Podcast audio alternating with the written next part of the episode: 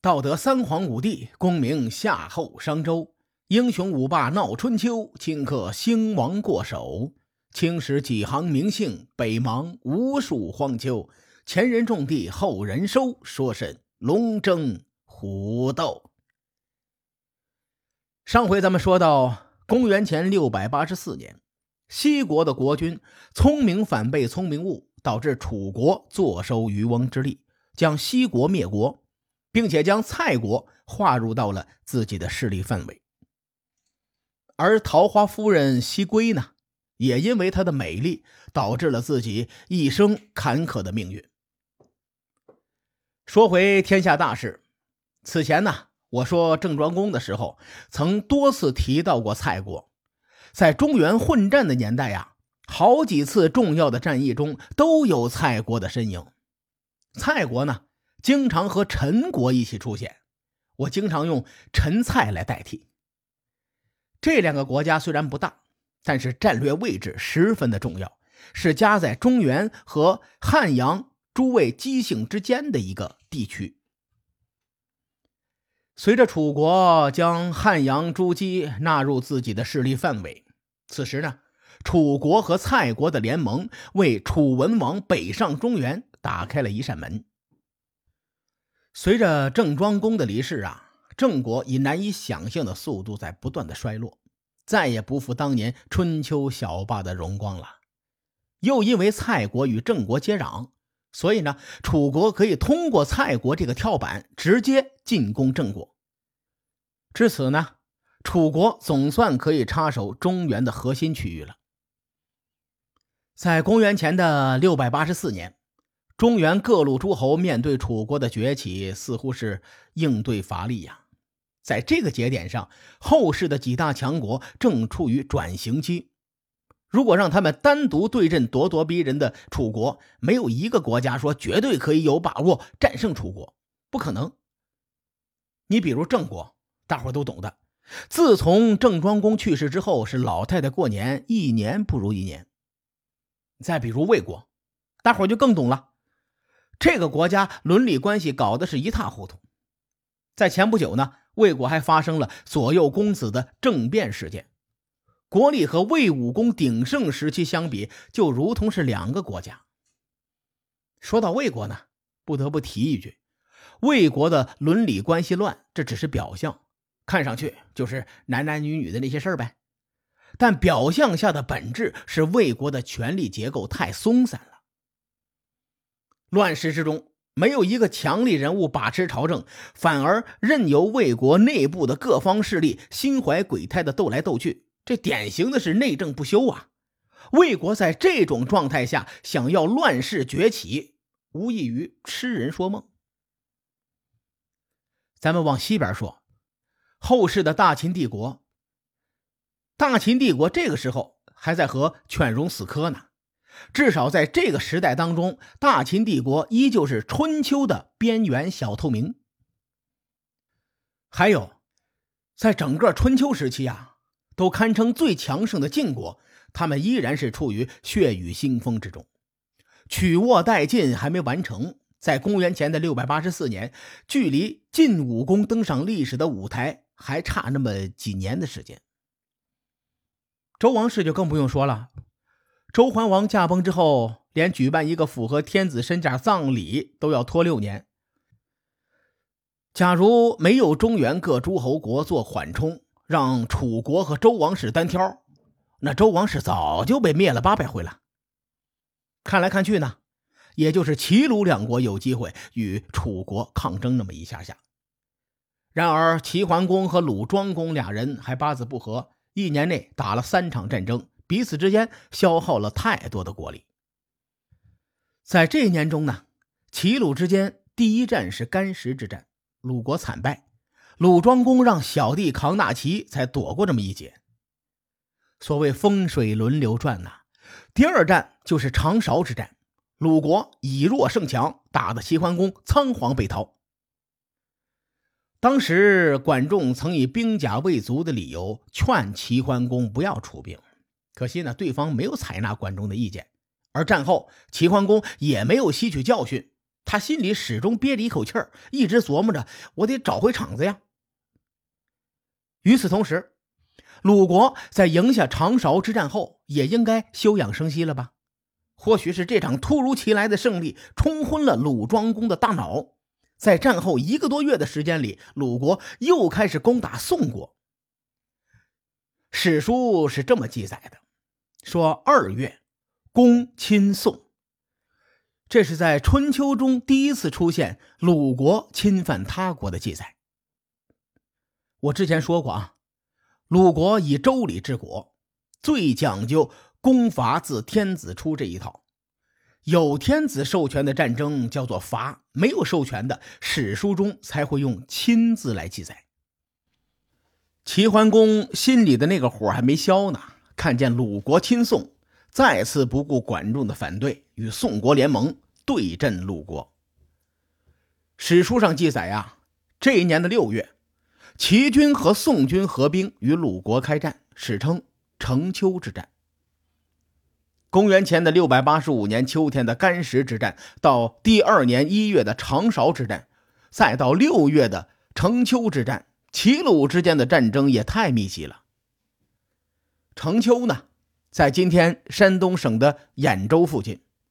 城丘之战的结果出人意料，以战前不被看好的鲁国获得最终的胜利。虽然城丘之战的对阵一方是宋齐联军，但从史书的记载来看，这一战主要发生在鲁国和宋国之间。齐军呢，并没有真正的加入到战场。书里的记载翻译过来是这么说的：说鲁国在城丘大败宋军，于是齐军回去了。我认为齐军没有加入战争有两个原因，第一。是鲁国抢先动手偷袭宋军。第二呢，是鲁庄公打仗还是很猛的，在这一仗当中呢，他射伤了南宫长万，并且将南宫长万给俘虏了。南宫长万是个狠人呐，单论武力值，这哥们儿能排进整个春秋猛人榜的前三，甚至有人说南宫长万可以排第一。鲁国也是花了好大的力气，才趁着南宫长万受伤，侥幸将他俘虏。咱们举个不太恰当的例子，大伙都知道项羽很猛。假如突然听到项羽被人生擒了，那大伙多少会对擒住项羽的这个人呐，会高看一眼。鲁庄公俘获南宫长万的战绩，就有震慑其他人的效果。所以呢，齐国听到这个消息之后，很识相的就先退下了。齐鲁之间没打起来。说到南宫长万这哥们的命运实在是很惨呐。由于时间关系啊，这一期咱们先不展开，下一期我开篇的时候好好的聊聊这哥们儿，当做是给大伙的一个彩蛋。因为下期节目呢，多少和南宫长万这哥们儿是有点关系的。回到公元前六百八十四年，那一年真的发生了很多事情。在城丘之战结束后的三四个月，楚文王在西国国君的帮助下俘获了蔡哀侯，并且以此来要挟和控制蔡国。而齐桓公从乘丘之战归来，终于痛定思痛，放弃了攻打鲁国的执念，转而全面采纳管仲的战略规划。不过，齐国在休养生息的过程当中也没闲着，顺手呢。就把一个小国谭国给灭了。或许大伙对谭国的印象不深，这个国家很小，而且国境三面被齐包围，另一面挨着鲁国。齐桓公灭谭的理由很牵强，说当年呢，齐桓公流亡的时候经过谭国，谭国的国君对齐桓公很怠慢，齐桓公两次败于鲁国，心里正不爽呢，直接出兵就把谭国灭了，祭齐了。谭国也是够倒霉的，然而春秋乱世，弱就是原罪呀，这也是没办法的事情。征战不休的公元前六百八十四年这一年终于是过去了，在管仲的治理下，齐国迅速发展起来。而在管仲第一次见齐桓公时，曾经说过齐国称霸的战略，后世将这个战略叫做“尊王攘夷”。几年的时间一晃就这么过去了，很快，属于齐国的机会终于来了。公元前六百八十二年，周庄王驾崩，周黎王继任天子之位。孔子是特别讨厌周厉王这哥们的，因为周厉王很好面子，喜欢穿华丽的服饰，并且呢，喜欢建高大奢侈的豪宅。管仲一直想树立尊王攘夷的旗号，此时新君继位，管仲呢就趁机送上了丰厚的贺礼。我前面提到过啊。管仲这位大神呢是享乐主义者，齐国在他的治理下变得很有钱，那有钱嘛，自然就可以任性了。此时的周王室呢，最大的特点就是穷，是个连天子规格的葬礼都办不起的穷国。此时的周厉王面对齐国送来的糖衣炮弹，周厉王感动的是鼻涕哈拉的，泪流满面。在他的眼中，终于有人把他当盘菜了，真心是不容易啊。在齐国糖衣炮弹的腐蚀下，很快周厉王尝到了权力的滋味。周厉王知道齐国想要政治资源，只要钱到位，什么都好说。他就一个字儿：给给给。人一旦腐化堕落，难免会骄奢淫逸，什么美食华服、宫殿豪宅都统统享受起来。这就不难理解孔子为什么对周厉王持批判的态度。咱们纵观周厉王的执政生涯，他没少干用天子的权力去寻租的事情。除了咱们现在说的齐国，还有其他的国家这么做过。咱们呢也别把话题说得太远，等回头再聊这一点。在管仲拿到尊王的旗号之后，他的下一步并不是立刻攘夷。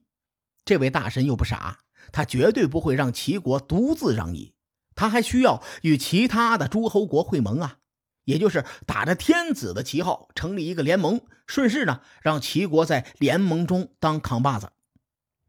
有钱能使鬼推磨，齐国给周厉王的钱相当到位，把周厉王感动的说：“呃，我授权你了，你去会盟吧。”于是呢，在公元前的六百八十一年三月，齐桓公在北杏，也就是今天山东东阿生产阿胶的那个地方。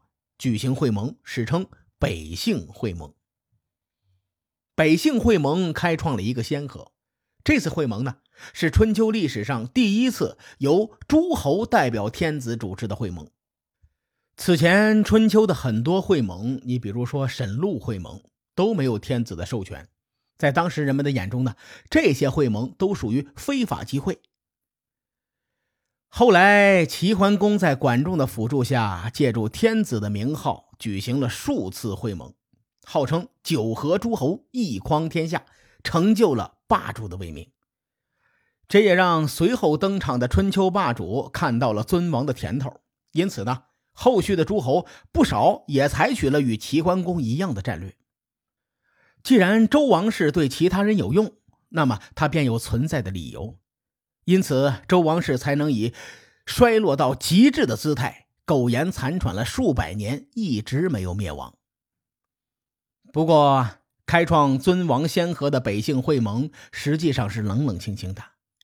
当时的与会者是各怀心思，各怀鬼胎。那么，谁参与了这次会盟？他们又怀着怎样的心思呢？下期节目咱们慢慢的聊。书海沉沉浮浮，千秋功过留与后人说。我是西域说书人介子先生，下期节目咱们继续聊春秋风雨。更多精彩内容，请搜索关注微信公众号“伯乐灯”，与更多听友交流互动。伯乐灯将定期为粉丝发放福利。愿我们的存在让您对明天更有期许。后会有期。